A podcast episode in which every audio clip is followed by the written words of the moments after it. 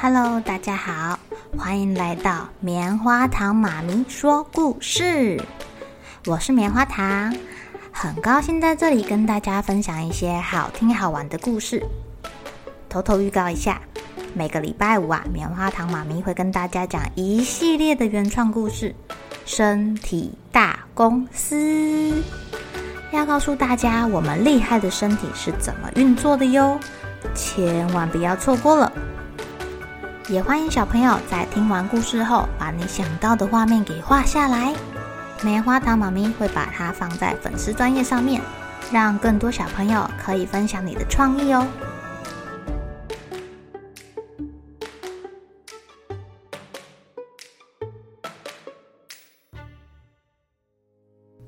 Hello，亲爱的小朋友，今天过得怎么样呢？我们一家人呐，这两天跟着其他可爱的小朋友一起到旗山去探险了。我们住了一间民宿，叫做竹亮山庄，里面好多小猪哦。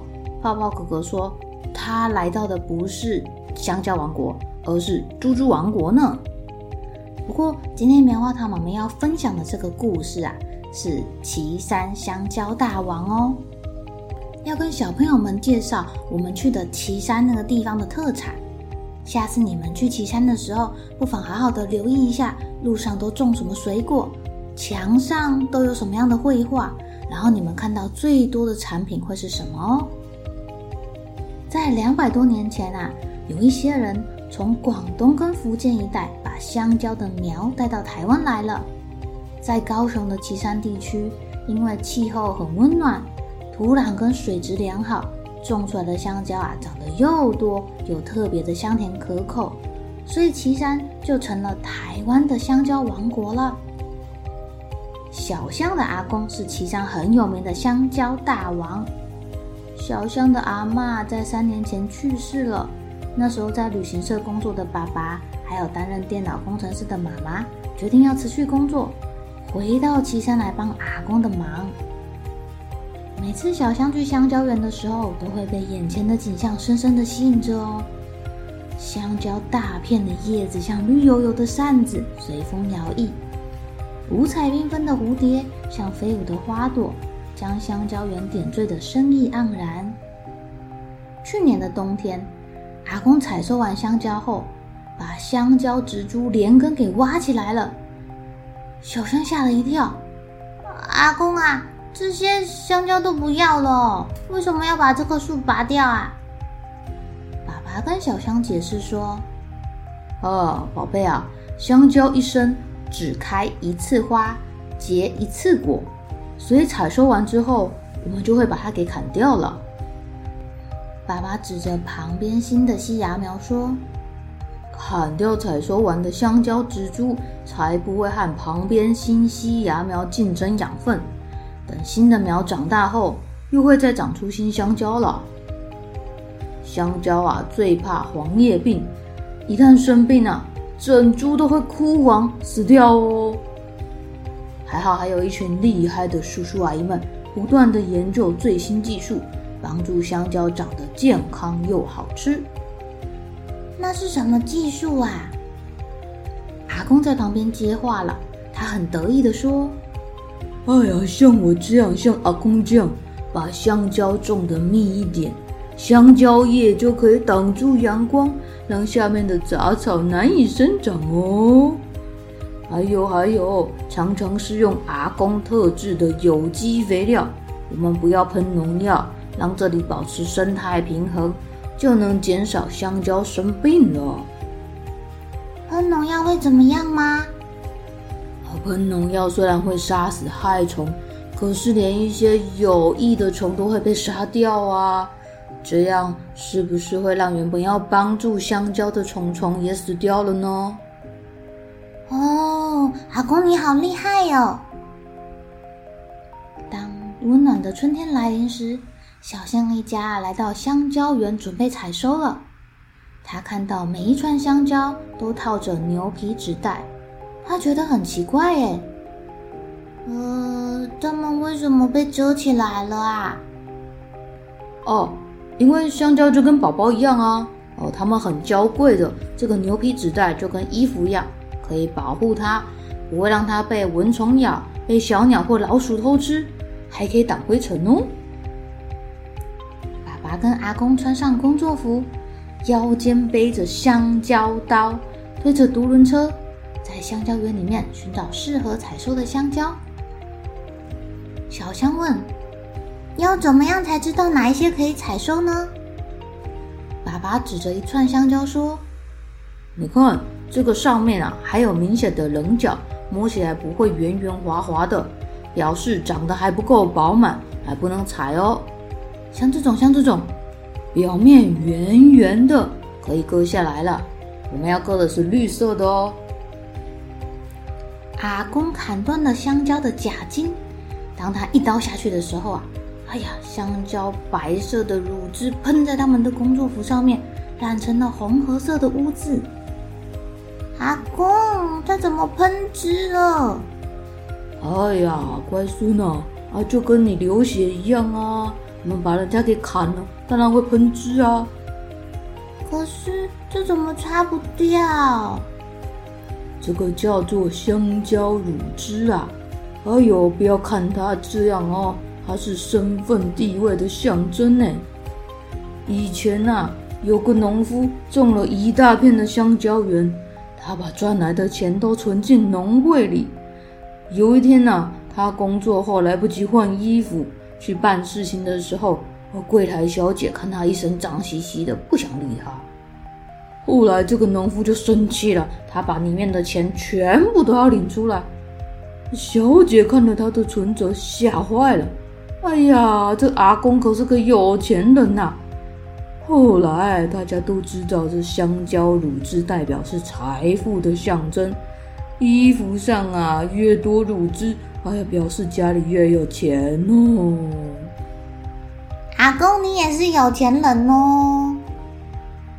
小香很开心地说：“爸爸跟阿公把割下的香蕉串洗干净之后，割成一把一把的。”放在铺着棉被的独轮车上，推到马路，搬上小货车载回家了。我们要送去市场卖呀！这个香蕉绿绿的，怎么可以卖出去啊？小香很疑惑地问。她还没有讲完话，就看到阿公手上有两颗且有点像石头的东西。啊，乖孙呐，这个这个，我们用的是这个秘密武器。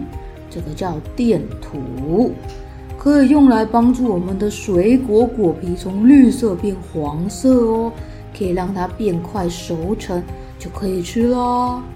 现在绿绿的还可以放好久，要是等到它黄色才采收下来，没隔两天就烂掉了。哦，这么厉害哦！那要怎么弄啊？这两颗小石头。怎么把我们这么多香蕉变黄香蕉啊？哦，就是这样，就是这样。你来来来，帮阿公一下，把电图香蕉放到纸箱里，用报纸盖起来，在外面再用棉被包起来。过三天，香蕉就变黄了啦。哦，这么神奇哦！哇塞！这样我就可以吃好久好久的香蕉啦，而且香蕉又 Q 又甜的。没错啊，宝贝，香蕉不止好吃，营养也丰富哦。它容易填饱肚子，也可以帮助你消化。爬山吃香蕉还可以防止腿部抽筋哦，还有丰富的电解质，尤其是钾。爸爸在旁边说。而且啊，我们等一下请妈妈来帮我们把多的香蕉做成蛋糕、面包、果干。香蕉干很好吃哎，我喜欢。吃不完，我们把皮剥掉，切块放进冷冻库。等到你要喝奶昔的时候，直接拿出来打成果汁，冰冰凉凉，都不需要冰块呢。太棒了，我最喜欢吃甜甜的甜点了。哦，可是，可是，你看，我们每年都有这么多香蕉，要卖给谁呀？大家吃得完吗？好，我带你去看看，走走走。阿公带着小香来到了高雄港对面的香蕉码头。阿公指着码头说：“啊，这里是我们早期香蕉的仓库啊，当时叫做香蕉棚。以前啊，在我们岐山这边出产很多香蕉，香甜可口，日本人特别喜欢吃。我们这边种的香蕉一篓篓的，都会被集中在这里，用船运去日本哦。”哇塞，全部都卖去日本啊！难怪会很有钱。现在我们还运去日本吗？呃，现在啊，日本人也会买菲律宾的香蕉，所以跟我们买的量就少了。不过没关系，您爸爸妈妈想到了好办法哦。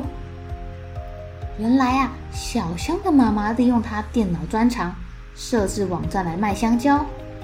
爸爸以前带旅行团的啊，他就设计了各种活动，吸引各地的旅客来他们的香蕉园参加什么一日农夫啊，然后体验种香蕉啊、采收香蕉之类的。小朋友跟爸爸妈妈都还蛮喜欢的耶。听说附近的香蕉园还有人用打工换宿的方式哦，让游客在这边待一段时间。包吃包住，游客就可以体验当蕉农啦。冬季的香蕉采收之后啊，大年初一，小香一家人到旗山天后宫拜妈祖，祈求新的一年全家平安，香蕉大丰收。早期香蕉还可以用火车来运送，不过现在的旗山火车好像。好像不载香蕉了耶！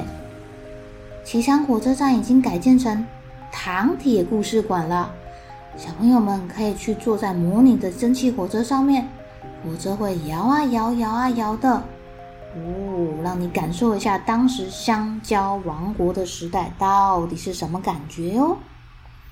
而且呀，在岐山老街上面，你们可以看到老街旁边的建筑物跟别的地方不太一样哦。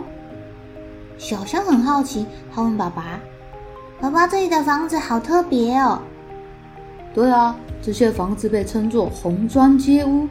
以前的商人啊，融合了中式跟欧洲的建筑风格，将房子盖得又华丽又古色古香的。你就可以想象啊，当年的岐山是多么的繁荣啊！”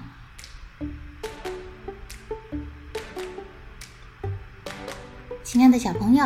有空可以到旗山走走，去他们的香蕉园体验一下种香蕉的感觉。其实当农夫蛮辛苦的哦，要在大热天下面工作，而且要随时随地注意他们的植物有没有被虫侵袭啊，有没有被鸟偷吃啊，这些都要花时间花心力的。在旗山老街上面有一家店叫做台青椒，老板们很酷哦。他们会组一个乐团，到处去宣传旗山的香蕉，表达他们对家乡的热爱。他们也弄了很多香蕉有关的产品。如果你上他们的官网或 FB，也可以看到许多跟香蕉或者是跟在地青年有关的一些活动。棉花糖妈咪觉得非常有意义哦，把自己所学的结合，加入了很多创意，一起合作，让自己的家乡变得更好。亲爱的小朋友。你对你住的地方了解吗？你们家附近有没有什么很棒的地方可以介绍给棉花糖妈咪认识的？或是有什么好吃的、好用的、好玩的，或者是一些很棒的店家，都可以跟棉花糖妈咪分享哦。欢迎你们在底下留言，或者是寄信给我，这样棉花糖妈咪就有机会带小朋友们去你的家乡办活动，还有逛逛、玩玩、吃吃喽。喽，小朋友该睡觉了，一起来期待明天会发生的好事情吧。